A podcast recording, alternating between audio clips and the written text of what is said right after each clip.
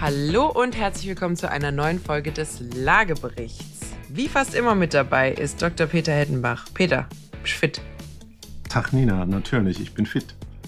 Sehr gut. Ich habe dir auch was mitgebracht. Oh nein, oh nein. Okay. Peter, worüber reden wir heute eigentlich?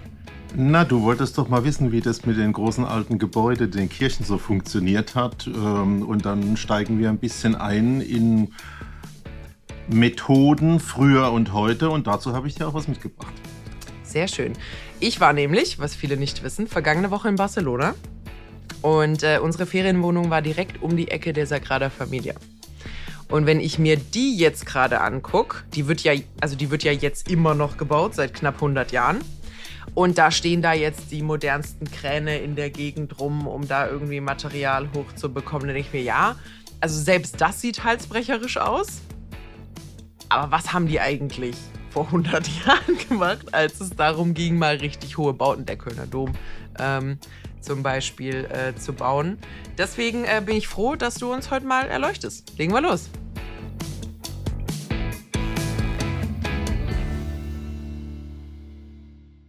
Peter, wo Ja. fangen wir an? Wo fangen Na, wir an? also in deinem Intro mit 100 Jahren, das war ja ziemlich positiv. Also wenn man sich mal anschaut, was so in dem Kölner Dom passiert ist, die Bauzeiten sind gleich mal 500, 600 Jahre und da sind zwischenzeitlich auch mal Stillstände von 100 und mehr Jahren. Und ähm, ja, also wenn man sich den Kölner Dom anguckt, so wie du den wahrscheinlich heute kennst, ist der ja funkelnagelneu. Der ist ja gerade mal 130 Jahre alt. Welcher Teil davon? Der Hauptteil. Und eigentlich wird er ja ständig erneuert. Eigentlich wird ja da eine 1 zu 1 Kopie von sich selbst an gleicher Ort und Stelle gemacht. Ja, ja. Aber es muss man wirklich wissen. Ähm, natürlich ist es spannend, was da früher an Statik war, warum steht der Dom da und so weiter. Aber man darf nicht vergessen, die haben irgendwann mal im Mittelalter 1500 angefangen. Mhm. Dann haben sie irgendwann mal so Gotik, ne, Spitzfenster und bessere Bautechniken erfunden. Mhm. Dann haben sie natürlich Finanzierungsprobleme gehabt, Mhm. so wie wir es heute bei den Immobilien auch haben. Mhm. Dann hat Dann man, haben sie die Ablassbriefe. dann hat man versucht, genau. Ähm, äh, das ist- Alternative Finanzierungsmethoden ist, haben wir was, vor zwei wo Wochen auch in dem besprochen. Thema Venture Capital noch ein bisschen nacharbeiten möchte. Also auf jeden Fall haben sie dann mit viel Ablassbriefen auch noch viel Geld organisiert. Mhm. Und dann haben die Bürger irgendwann gesagt, ich glaube dein Zeug nicht mehr, was du da in den Ablassbriefen erzählst. Ich baue mir lieber selber ein schönes Haus. Mhm. Dein Dom kannst du alleine machen. Mhm. Und dann war da 300 Jahre Ruhe. Mhm. Und da stand so ein kleines Endstück und von dem Südturm ein Stummel. So ähnlich wie das, was du vielleicht aus Straßburg kennst. Mhm. Typisches Gemeindeprojekt, also. Genau. ja. Und dann äh, muss man sagen, weiß ja die Mehrheit gar nicht. Dann ist das eigentlich stillgestanden bis Größenordnung Anfang 1805, 1810, 1815. Mhm. Und dann gab es da einen Kunsthändler in Köln, der gesagt hat, das Ding hätte ich gern wieder aktiviert. Mhm. Und äh, dann gab es da keine Bauzeichnungen. Dann hat man über Jahre irgendwo in Darmstadt und in Paris Bauzeichnungen entdeckt Mhm. dem Zentrum der Gotik in äh, Paris und dann hat man Geld gebraucht. Mhm. Dann hatte dieser Kölner Kunsthändler mal den Goethe wieder engagiert. Der war ja der erste Denkmalschützer seiner Zeit. Hat ja auch bei der Wartburg äh, viel gemacht. Der Goethe. Der Goethe. Und der ist dann zum Kaiser gegangen und hat gesagt, du könntest mal ein bisschen Kohle locker machen. Ah, der erste Lobbyist also. Das war vollkommen eine Mischung aus Ökologie und Ökonomie und Ja. Denkmalschutz. Und dann haben die den Kaiser beschwätzt, die Hälfte von der Summe zu geben. Die andere Hälfte mussten sie organisieren. Ablassbriefe gingen nicht mehr, Mhm. aber sie haben sie mit einer Lotterie besorgt. Ja? Ja, also auch ein geiles Finanzierungsmodell, Mhm. äh, gerade jetzt, wo die Zeiten ja wieder schwieriger werden. Also ich möchte nicht, dass du jetzt bei mir losläufst und eine Lotterie im Unternehmen machst. Zugunsten der Ist Nina ja- Ivankovic Ist ja, Stiftung ist oder ja sehr gut reguliert allerdings hier. Aber da gibt es ja auch, ich glaube, irgend so ein, ich glaube, es ist ein Witz, weil ich glaube, es ist nicht legal, äh, wo im Endeffekt, wo im Endeffekt einer sagt, ähm, wie war das? Ich, er verkauft, er verkauft Tickets für eine Lotterie, um seine Immobilie zu gewinnen. Und äh, macht im Endeffekt genau das gleiche. Wie für einen Huni kannst du mitmachen. Genau. Äh, wenn du kriegt gewinnst, zum Schluss einer für 100, aber seine Einnahmen sind viel höher, genau, wie genau, dieses genau. verfallene Aber- Häuschen in Italien Genau. eigentlich wert wäre. Aber Glücksspiel äh, an der Stelle ist Gut, und dann hat das also so Mitte 1850 und so richtig äh, begonnen. Mhm. Und deswegen ist beispielsweise der Dachstuhl in dem Kölner Dom nicht irgendwie aus Holz, wie man das erwarten würde, sondern ich bin jetzt bei deinen Kuppeln und was du uns noch erzählen wirst, sondern das ist aus Stahl. Das ist so wie der Eiffelturm. Mhm. Und ähm, deswegen ist das ein sehr spannendes Gebäude. Ähm, aber wir wollen ja darüber reden, was früher war, über alten Methoden, Statik früher, Bautechniken, Baukran hast du ja schon angesprochen und jetzt habe ich dir was mitgebracht. Okay. Du bist ja komplett im, ich würde jetzt gar nicht mehr Handyalter sagen, sondern iPhone-Alter groß geworden. Mhm. 2007, Beginn der Digitalisierung mit iPhone. Mhm. Weißt du noch, was ein Taschenrechner ist? Gerade so, ja. Ich habe da so eine App, die hat so ein richtig witziges äh, Ein- ein- Symbol. Eine App. Um Gottes Willen, was ist das denn? Hast du in deinem Leben schon mal was mit einem Rechenschieber zu tun gehabt? Ich weiß jetzt nicht, ob, ob wir das gleiche Wort für Rechenschieber haben. Oh, nee, das Ding kenne ich nicht. Ich dachte, du meinst das mit diesem Knubbel, was man so als Kind hatte, wo man so Perlen Die Kugelrechenmaschine. Ja. Nein, jetzt reden wir über einen Rechenschieber. Mhm. In meinem Alter hat es keinen Taschenrechner in der Schule gegeben. Ähm, da gab es den Rechenschieber. Den habe ich mir aufbewahrt. Mhm. Und ich möchte jetzt nicht zum Test mal bei dir eine kleine Multiplikationsaufgabe 123 mal 468 lösen lassen. Mhm. Aber vielleicht gebe ich ihn dir mal als Leihgabe mit und du versuchst die Aufgabe tatsächlich mal mechanisch oder geometrisch zu lösen. Äh, ich übersetze mal den Gesichtsausdruck von der Nina momentan. Rollende Augen, Ja. Klubschaugen, sehr groß hervortretend. Also es gab früher einfache Techniken, die haben auch funktioniert. Aha. Und vor dem Rechenschieber mit den gleichen, äh, mit der gleichen Technik eigentlich, gab es auch die Knotenschnur. Schon mal was von der Knotenschnur gehört? Ja, ich glaube, ich glaube, ich kenn's von so, ich gucke ja auch gern Dokus und ich glaube, ich kenn's von irgendwelchen, wie haben wir es jemals geschafft, die Pyramiden zu bauen, artigen Doku. Hm, Ja, so bei den Ägyptern hat es angefangen. Rechenseil, Knotenseil, äh, Sch- äh, Seil, Knotenstrick. Wie hat der funktioniert? Weißt du das noch? Nee, dafür ist es zu dumpf. Also eigentlich ist, jetzt gehen wir mal auf die Knotenschnur, Ja, äh, der Satz des Pythagoras, der Ja. da hinten dran steckt. okay. Du nimmst einen Strick und machst im gleichen Abstand zwölf Knoten rein, Mhm. schließt den zu einem Kreis. Mhm. Dann sind zwischen den Knoten gleiche Abstände. Mhm. Und äh, mit dieser Knotenschnur kannst du nach dem Satz des Pythagoras, wenn du eine Kante aus einem Dreieck bildest mit drei Knoten, eine mit vier und den anderen mit fünf, Mhm. ganz viele geometrische Formen machen, einen rechten Winkel herstellen. Mhm. Du kannst mit dem natürlich wie mit einem Zirkel Kreise machen. Mhm. Und das war eines der wesentlichen Instrumente, wie an den Baustellen in Ägypten im Mittelalter und auch noch ähm, zum Bau des äh, Kölner Doms äh, gemessen worden ist. Das ist der Wahnsinn. Start der Messtechnik. Und man konnte damit auch rechnen. Man hat einfach drei Knoten plus vier Knoten zusammengezählt, hat dann hinterher geguckt, oh, sind sieben. Ja. Man konnte auch multiplizieren. Man hat Wahnsinn. einfach drei Knoten und drei Knoten und drei Knoten äh, zusammen äh, nebeneinander gepackt und dann hatte man neun. ja. Aber wir wollen jetzt ja keine Mathe machen. Nee. Aber es gab schon viele, viele lustige Dinge.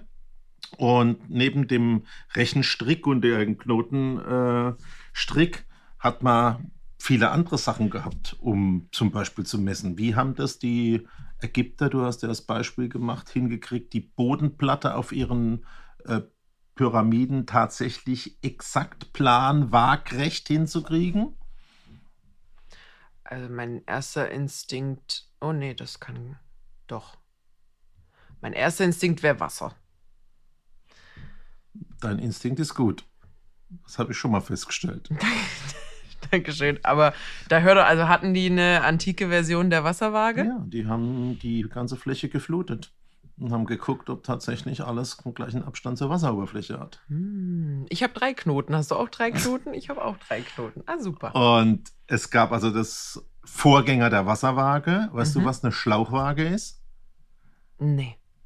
Das ist eine Schlauchwaage. Wenn du im Physikunterricht aufgepasst hast, und es gibt ja da in einem Schlauch die, das physikalische Grundgesetz, dass in verbundenen Röhren der Wasserstand gleich hoch ist. Mhm. Und du nimmst den Schlauch, formst den zu einem U, Ja. dann hast du auf der linken Seite und auf der rechten Seite einen gleichen Wasserstand. So Ja. konnte man Höhen übertragen auf der Baustelle. Also man konnte nicht nur im Prinzip gucken, dass es waagrecht im Wasser war, ja. sondern man Gleich konnte auch hoch. Höhen übertragen. Smart.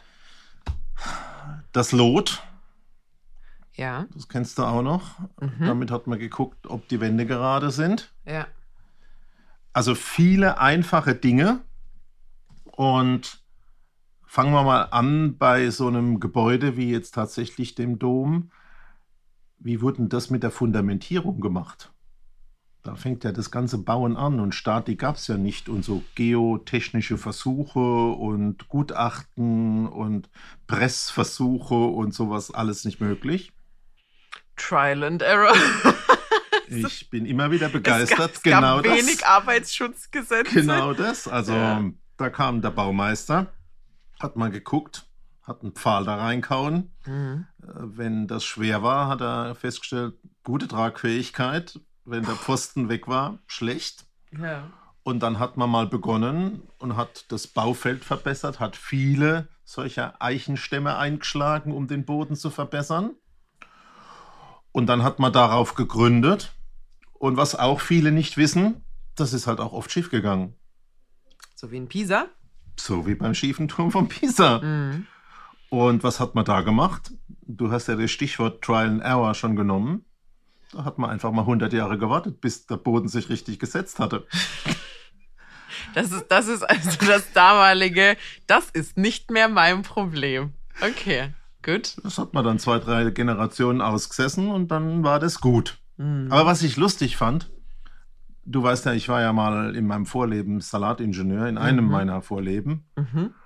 Und da hatte ich äh, als Praktikanten Vorarbeiter, einen Gärtner, der hat mir erklärt, wenn du dir einen Baum anschaust, dann sieht der unter der Erde praktisch genauso aus wie über der Erde. Also das Ach so, Wurzelwerk ja. ist von der Form etwa ähnlich vergleichbar wie dem, was über der Erde wächst. Mhm. Und ganz am Anfang im Mittelalter hatte man auch genau dieses Bild bei Gebäude. Man hat eigentlich die Geländeoberfläche, die Erdoberfläche als Spiegelachse gesehen, hat gesagt, das, was ich da oben hinbaue, muss eigentlich auch unten rein. Bisschen übervorsichtig, und, aber äh, grundsätzlich so wurde kein das als Ansatz, erstes Mal so mit Gründungen gemacht. Natürlich bisschen Bodenunterschiede etc. Mhm. Und dann hatte man ja das Problem, du musstest ja, jetzt bin ich wieder beim Kölner Dom, du musstest ja die Steine irgendwo rankarren. Ja. Das ging schlecht mit dem einfachen Wagen. Das hat man mit Schiffen gemacht. Deswegen steht der Kölner Dom auch so am Rhein. Mhm. Da hat er aber auch nicht immer die besten Baugrundvoraussetzungen. Ich wollte gerade sagen, ja. Also da gab es schon so ein paar Dinge, die sich gegenseitig ausgeschlossen haben. Mhm. Und dann hat man einfach versucht, mit diesen einfachen Messinstrumenten, der Knotenschnur und der einfachen Wasserwaage und solchen Senkbleis äh, seine Baustelle zu machen. Ist beim Kölner Dom auch ganz gut gelungen. Ähm, der ist nur, wenn man die Abweichung vom linken und rechten Turm sieht, 35 Zentimeter aus dem Lot. Das geht eigentlich. Ja. Und ähm, da gab es eben viele, viele äh, Dinge, jetzt auch beim Thema Baustoffe. Mhm. Das ganze Zeug, wo kommen die Steine her? Aus dem Steinbruch. Den Steinbruch Frag in Köln auf dem ja. Äh, oder auf dem Neumarkt? Oder wo waren die denn? Irgendwie sind sie übers Wasser gekommen. Ich weiß Nee, gar nicht, was die- hatten der? Was, aus Die was kamen auch, das ist auch eine Sache für, äh, für viele. Zum Schluss besteht das sogar noch aus Kalkstein ganz oben. Aber Ah. es sind acht verschiedene, die kommen aus Ach, verschiedenen deswegen lassen Regionen. die zu, dass der so dreckig ist, damit man nicht sieht, dass er eigentlich bunt ist, oder? Genau, und äh, innen die Stütz, Teile sind aus guten Steinen und mhm. wenn die durch den Hammerschlagtest äh, gefallen sind, hat man die außen als Dekosteine benutzt. Also mhm. das war auch ein Recyclingmodell, aber die Steine kommen äh, nördlich vom Rhein aus dem Drachenfels und vor allen Dingen aus der Eifel. Ah. Und damit musst du natürlich sehen, das war ein ähm, gigantisches Konjunkturprogramm. Ja, voll. Du Wahnsinn. musst dir ja vorstellen, da hat es ja Kneipen gegeben, Bäcker, da waren Werkzeugmacher, da mhm. hat es Schreiner, äh, Maler, alles Mögliche gegeben, Steinmetze und das Wirtschaftswachstum hat in der Region und weit darüber hinaus natürlich äh, im Prinzip gereicht. Wundert mich, dass sie ihn nicht immer größer gebaut haben. Äh, bau mal noch mal was Na, an. Bau, bau mal noch mal was. Äh, da war ja dieses Problem mit den Ablassbriefen. ja. Habe ich ja erzählt. Das ist die Finanzierungsquelle ausgegangen. Aber ich fand das mit der, mit der äh, Lotterie natürlich auch nicht schlecht. Und immerhin haben sie die Hälfte von der Kohle dann über die Lotterie besorgt. Siehst du mal, was, ähm, was ich interessant finde, beziehungsweise, also du hast ja jetzt vorhin erzählt, der Kölner Dom ist noch relativ neu. Deswegen hat er äh, Stahlträger in seiner Kuppel drin oder in seinen Kuppeln drin. Ja. Jetzt ist das ja nicht die einzige Kirche, die quasi irgendwelche Bögen, Kuppeln, Dach, komplexe Dachformationen hat. So, jetzt weißt du ja, also meine Eltern kennst du und äh, weißt ausreichend über uns, dass wenn wir irgendwo unterwegs sind, äh, die örtliche Kathedrale, Kirche, was auch immer, auf jeden Fall besichtigt wird. So, Ausnahme Sagrada Familia von innen, die war uns zu teuer. die, ist, die also ich kann einen gesehen. draufpacken in meiner Familie und mit unserem Bauleiter, dem Mario, äh, zünden wir auch noch Kerzen an. Ja, wir auch. Wir auch, immer. Ah, ähm, Mist. ja, Kein Vorteil. Mal, Entschuldigung.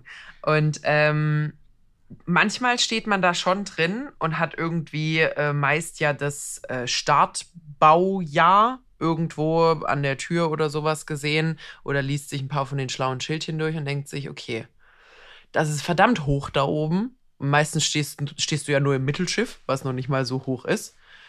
Und denkst dir, wie habt ihr vor 400 Jahren so eine Kuppel gebaut? Holz, wenn einer fällt, fällt er und gut ist. Naja, Trial and Error. Also Oder Trial irgendwann, ha irgendwann haben wir mal gelernt, wie ein Bogen funktioniert und haben den dann erweitert. ähm, über Versuch und Irrtum haben wir ja schon mal gesprochen. Ja. Äh, eins ist klar, die Gerüste zu der Frühzeit im Mittelalter, die waren aus Holz. Mhm. Es wurde also, wenn du so eine Kuppel oder so ein Kreuzgewölbe siehst, innen drin erstmal über die gesamte Höhe ein Gerüst gebaut. Äh, das ist ja auch wahnsinnig hoch. Also das ist ja nach moderner ja, Bauweise ein wahnsinnig großes ja, Kölner Gerüst. Dom 140, 150 Meter. Boah. Also mit dem Zentralraum 40, 50 Meter hoch. Das ist schon ordentlich. Ja, voll. Und ähm, bei der Bodenplatte hatten wir das Thema Versuch und Irrtum. Mhm. Und ähm, ich kann nur eine Geschichte aus meinem schon längeren Leben erzählen. Äh, ich kenne noch einen Statiker, der hat immer gesagt, wenn ausgeschalt wird, schicken wir den rein, der am wenigsten gebraucht wird. Also das war schon gefährlich und es gibt und aus, viele... Und ausschalen heißt quasi die Trägerstützen rausnehmen. Und das Gerüst rausnehmen und ja. gucken, ob es hält. Und äh, da gab es natürlich viele, viele Unfälle und das ist auch dokumentiert, also eingestürzte Kirchentürme, eingestürzte Gewölbe. Also da gibt es wirklich viele, viele Geschichten. Das war auf dem Bau ähm, natürlich auch teilweise lebensgefährlich. Mhm. Und kennst du den Spruch, das kannst du halten wie der auf dem Dach? Nee. Deutscher Spruch, das kannst du halten wie der auf dem Dach. Weißt du, woher das kommt? die Dachdecker, die da oben in schwindelnder Höhe mhm. beispielsweise den Kirchturm eingedeckt haben, mhm. Haben ja eine Arbeit hinterlassen, die hat sich niemand getraut zu kontrollieren. Das konnte also, also niemand kon nachprüfen. Du machen, machen, und aus dem Grund konntest du machen, was ah. du wolltest, wenn du Dachdecker in schwindelnder Höhe warst. Und daher kommt der Spruch, das kannst du halten wie der auf dem Dach. Ah, siehst du mal.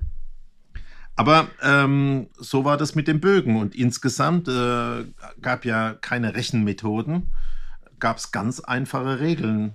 Das machen wir ja heute auch noch so ein bisschen auf der Baustelle. Wenn du beispielsweise so eine Überbrückung, einen Sturz äh, haben willst, einen Kämpfer, also das, der Balken, der über dem Fenster liegt, mhm. und du willst den irgendwie ausrechnen, dann kannst du einen Statiker holen und ein Rechenprogramm oder du kannst auch einen Zimmermann oder einen von der Baustelle äh, fragen, dann sagen die dir im Regelfall, wenn sie ein bisschen älter sind, du nimmst die Breite, machst die doppelte Höhe, dann hast du statisch das Optimum bezüglich der Durchbiegung Mhm. Und so wurden die mit dem Faktor 2 in der Höhe berechnet, bezogen auf die Breite.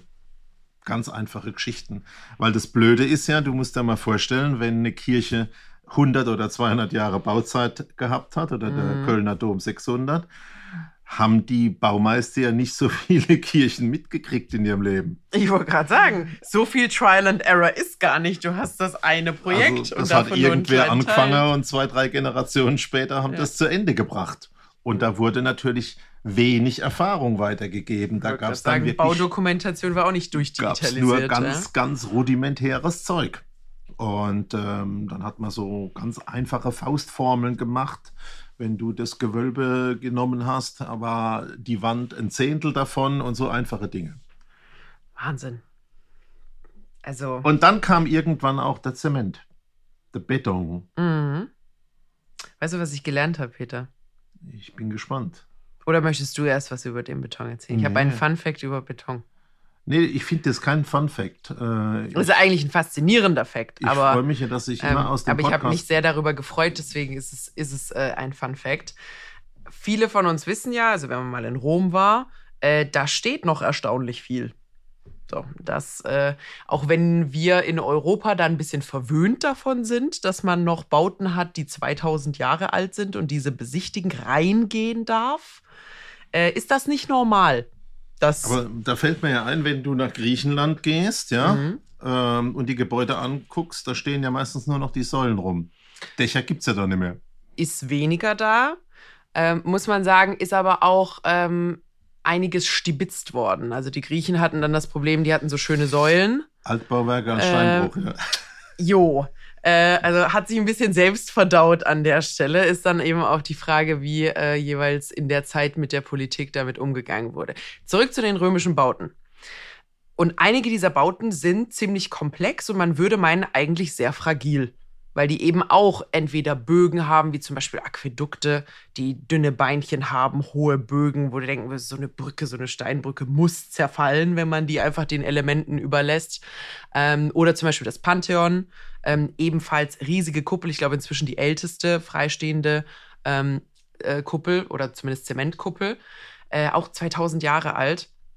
Und man hat sich die ganze Zeit gefragt, wie genau das funktioniert hat mit diesem römischen, mit diesem römischen Zement. Und man wusste, okay, die haben Zement aus Baukalk und Vulkanasche gemischt, haben das mit Wasser ähm, angemengt. Und man war sich aber nicht so ganz sicher, warum die es so gemixt haben, wie sie es gemixt haben. Man wusste aber, das war, also das war das, was sie sich erarbeitet haben und es scheint sich auch sehr bewährt zu haben, weil derselbe Zementmix eben auch an Orten verwendet wurde, wo überhaupt keine Vulkanasche natürlich vorhanden war. Das heißt, die haben diese Vulkanasche auch woanders hingekarrt, um nach gleichem Rezept diesen Zement anmischen zu können. Das heißt, die waren sehr gründlich und man hat sehr, sehr lange gearbeitet an diesem Rezept, an diesem Mischverhältnis. Und dann haben aber jetzt unsere Forscher bei Betonproben oder halt moderne Forscher bei Betonproben römischen, römischer Gebäude festgestellt, das ist richtig klumpig. Und lange Zeit hat man das einfach abgetan, dachte, ja gut, die waren halt schludrig, die haben nicht ordentlich gemischt. Und ähm, hat sich dann aber jetzt gedacht, so sag mal, du gehst doch nicht jahrhundertelang an so ein Rezept dran, karst dann Vulkanasche quer durchs Römische Reich, um dann beim Mischen zu schlampen. Die Hausfrau will ja in der Soße auch keine Klumpen machen. Eben und dachten sich, nee, eigentlich kann das nicht sein. Und man hatte auch lange eine, eine äh, Annahme, wie man dachte, dass es gemischt wurde. Und jetzt hat sich ein Team vom MIT das nochmal vorgenommen, hat gesagt, nee, das, das gucken wir uns jetzt nochmal an. Das Ding, da ist für mich noch kein Schuh draus geworden. Haben jetzt, ich erspare euch die Details, ähm, festgestellt, ah, das wurde eigentlich ganz anders gemischt, nämlich es wurde unter ganz besonderen Bedingungen und unter Hitze angemischt, weil sich da nochmal andere chemische Verbindungen ähm, tatsächlich bilden.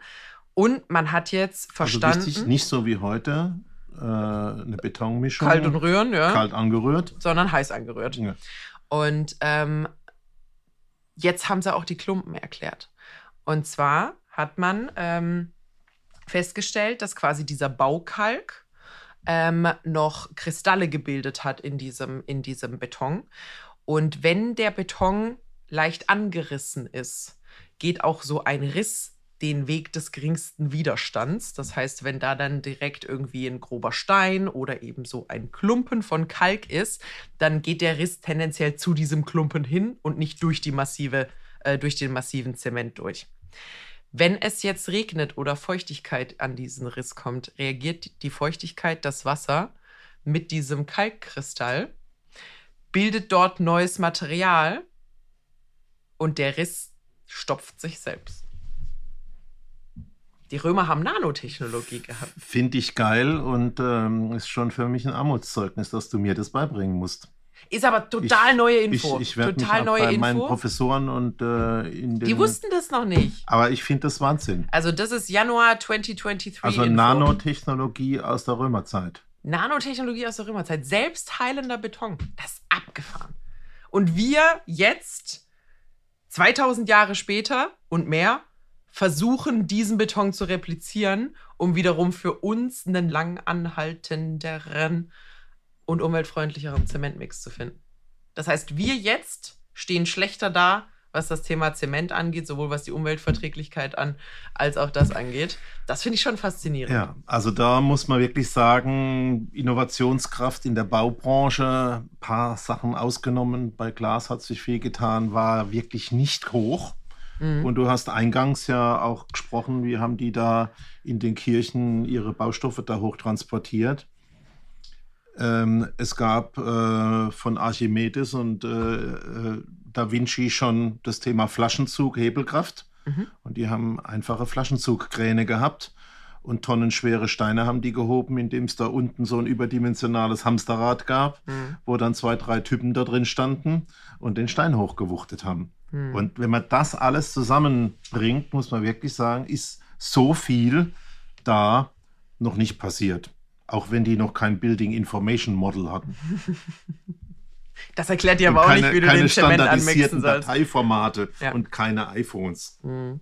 Ist aber, glaube ich, darf man auch nicht vergessen, also so dunkles Mittelalter, ich glaube, das ist auch einfach eins der Dinge gewesen, wo wir sehr weit waren in einigen Bereichen und wahrscheinlich auch am meisten damit verloren haben, als da quasi ein Reset war von, okay, wir fangen, wir fangen mal wieder von vorne an und wir haben sehr viel altes Wissen, ähm, vielleicht auch vernichtet in diesem ganzen Thema. Ähm, ich, ich dachte mir auch immer, warst du mal in Amsterdam? Ja, ich frage mich, was jetzt kommt. Also meine ersten Assoziationen, viele Fahrräder. Ich habe die Krachten gesehen und die verrosteten Fahrräder, die aus den Krachten geborgen worden Touché, sind. touché, ja. Ich war in dem schwarzen Schaf. Tiffany, ähm, was, auf was willst du raus? Ich habe mir, ich hab mir immer gedacht, also in Deutschland sieht man es auch vereinzelt, aber in Amsterdam ist es sehr auffällig. Die haben ähm, im Dachgiebel diesen Holzbalken mit dem Haken, der raussteht. So, jedes Mal, Peter. Transportkran. Also seit ich das gesehen habe und seit ich gesehen habe, dass jedes Haus in der Amsterdamer quasi Innenstadt das Ding hat, wann immer mich jemand fragt, beim Umzug zu helfen, reg ich mich auf. Darüber, warum wir einfach beschlossen haben, sowas Schlaues und sowas Simples nicht als absoluten Standard einfach zu behalten.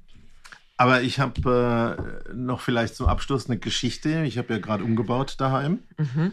Äh, als allererstes Mal mussten wir natürlich das Sofa auch so aussuchen, dass es von der Größe überhaupt da reingepasst hat. Weil man kann, ja viel, euch, man kann ja. ja viel kaufen. Äh, Ob es dann reinpasst, ist was anderes.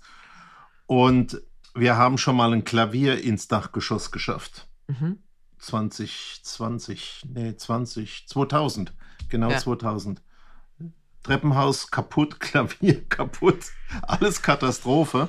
Und seitdem mache ich ein ähnliches Prinzip. Als wir den Baustofflieferanten da hatten mit seinem Kran auf dem Auto, Mhm. habe ich geguckt, dass ich alle möglichen Dinge, Badewanne und alles, was man da hochbringen musste, im Hof stehen hatte und sei, äh, sei so gut, heb mir das da schnell hoch.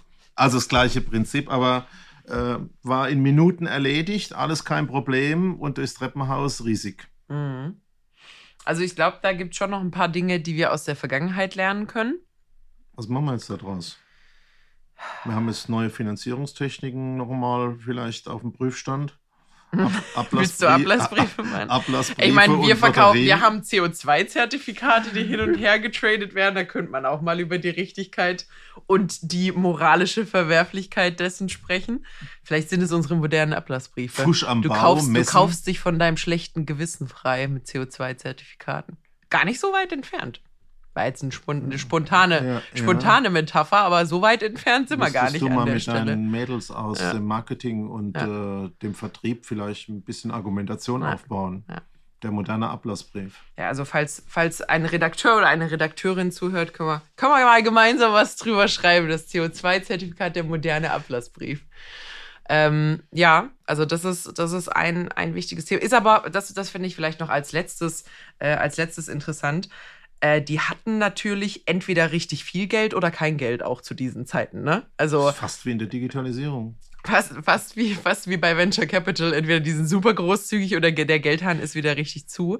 Das heißt aber, ähm, da kann halt auch mal so ein Thema Prunkbau und sowas mal durchgezogen werden. Aber deswegen sieht man, finde ich, manchmal in Kathedra Kathedralen, gerade wenn die unterschiedliche Schiffe haben und du weißt, es waren unterschiedliche Bauabschnitte, dass ab und an gespart wurde. Also du siehst dann was, wo man sieht, boah, ist das prunkvoll und verziert und geschnitzt und ge, äh, wie nennt man das, wenn man schnitzt, aber in Stein? Ähm, Steinmetzarbeiten. Genau, also wirklich so, genau, Bildhauerei, Dankeschön. Äh, Bildhauerei und total, total irgendwie komplex. Und dann läufst du eins weiter und siehst dann so das Querschiff und das ist einfach massiv. Und da haben sie so einen kleinen Altar oder sowas Oder aus reingestellt. und du Holz siehst, oder genau, aus Gipsfiguren genau, gegossen und wo, so. wo ja. du siehst, das musste jetzt einfach zugemacht werden. Da waren dann die Koffer leer. Ähm, und Aber äh, das könnte ich dir bei mir im Privathaus auch zeigen. Äh, ich würde es dir jetzt nicht Spar- verraten, wen ich jetzt sage, aber. Darf ich ähm, suchen gehen? Darf ich kannst- suchen kannst gehen, mal suchen gehen mit- meiner Frau, ja. Ich, geh- ich gehe mal suchen. Ich weiß, dass du bei einigen deiner Küchenschränke in der Länge gespart hast. Ah, no, ist wieder die, Entschuldigung, das war, das war ein Tiefschlag, der war unfair. Gab es einige Fehlanlieferungen äh, für euch vielleicht als, als äh, Erklärung. So, also wir haben jetzt gelernt, ähm, die haben damals A, sich viel auf Natur und ähm, physische Messung und Gefühl und, und Erfahrung verlassen. Andererseits ist Erfahrung aber auch so mittelgut weitergegeben Und auch worden. auf Einfachheit. Das finde ich wichtig. ja, das äh, könnten wir vielleicht ab und dann auch mal wieder machen. Dann Nanotechnologie eingesetzt. Dann, dann also links, links hatten sie ihre Knotenschnur und rechts haben sie dann per Nanotechnologie Zement angemischt. Äh, nee, aber das ist gar, kein, das ist gar keine Übertreibung, das, das ist Nanotechnologie. Und die Finanzierungsformen. Und, Die Alternativen. Äh, und haben sich alternative Finanzierungsformen. Also man sieht, die Geschichte wiederholt sich. Ähm, ist natürlich ein bisschen überzogen von uns äh, jetzt gerade, aber tatsächlich einige Parallelen, äh, die man da findet. Und ich glaube auch einige Dinge, wo damals vielleicht der ein oder andere Bauherr irre genug war, was zu machen, wo, glaube ich, wenn du jetzt einen modernen hinschicken würdest und sagen würdest, mach mal den Kölner Dom, sagen wir es vielleicht ein bisschen niedriger, vielleicht ein bisschen weniger irre. Unser Herr Gaudi mit der Sagrada Familia, Ja, glaube ich, das, wenn der äh, jetzt, jetzt den ja- Bauantrag einreichen würde, Oh. schwierig, ganz schwierig, den durchzukriegen. Also manche Dinge haben auch einfach ihre Zeit und in dieser Zeit ihre mutigen Leute, die es gebraucht hat, äh, sowas einfach mal durchzuboxen. Und du könntest ja auch keinem Bauarbeiter, keinem Architekten und keinen in der Genehmigungsbehörde sagen, wenn du später im Himmel bist, dann wird's gut. Deswegen musst du dich hier anstrengen. Oder auch mal als Bauleiter sagen, ja, also wie genau das dann fertig wird, das können Sie meinen Urenkel fragen. Das, das, das weiß ich leider auch nicht. Wir planen mit 120 Jahren. Aber sinnvoll wäre es auch damals gewesen, bei der Bauleitung oder beim Baumanagement Bauabschnitte zu machen, die fertig werden, die man dann auch wirklich feiern kann. Ja. Und das hat ja, jetzt, äh, aber machen wir kein neues Fass auch, das hat der Napoleon super hingekriegt. ja? Genau. Aber ähm, bei großen Infrastrukturprojekten, Kanäle, die Burgen, wenn du siehst, erst wurde der Turm gebaut, dann wurden die Mauern drumherum gemacht und so. Gutes Marketing. Es gibt viele, Guter viele Marketer. Geschichten. Also die Geschichte wiederholt sich. Er hat, er hat leider, jetzt überleg mal, wenn du so gutes Marketing gemacht hast und dann stirbst du Und das Einzige, was die Leute noch so richtig genau über dich wissen, ist, dass du klein warst. Und die Hand in deiner Jacke hattest. Und dann benennen die einfach einen Minderwertigkeitskomplex nach dir. Tja, gut. Ähm, ist vielleicht auch Karma einfach an der Stelle. So, äh, ich habe einiges gelernt. Ich bin nicht traurig, dass ich nicht in dieser Zeit äh, der, der Baubranche lebe. Ich glaube, äh, das Thema Massengräber ausheben neben der Baustelle äh, will man nicht unbedingt haben. Äh, in diesem Sinne Hochleben Arbeitsschutzmaßnahmen. Aber trotzdem spannend, was die mit fast nichts hinbekommen Und jetzt weißt du, woher mein Spruch kommt, wie immer auf eine gute Zukunft. Mit Immobilien. Sehr schön. Und vielleicht demnächst mit Nanotechnologie-Zement. Wir halten euch auf dem Laufenden. So, das war's mit der heutigen Folge. Ihr findet uns, wenn ihr nachlesen wollt, wenn ihr weiteren Content, Videos oder sonst irgendwas finden wollt, ähm, auf TikTok. Ihr findet uns aber auch auf Instagram als Lagebrich-Podcast. Schreibt uns auch gerne, wenn ihr Vorschläge, Feedback oder sonst irgendwas habt. Wir freuen uns immer, von euch zu hören. Ansonsten empfehlt uns gerne weiter, das hilft uns wirklich. Lasst uns gerne eine Bewertung da bei Apple Podcasts oder bei Spotify. Und schaltet natürlich wieder ein, wie immer mittwochs, bei RTL Plus und überall, wo es Podcasts gibt. Bis dann. Ciao.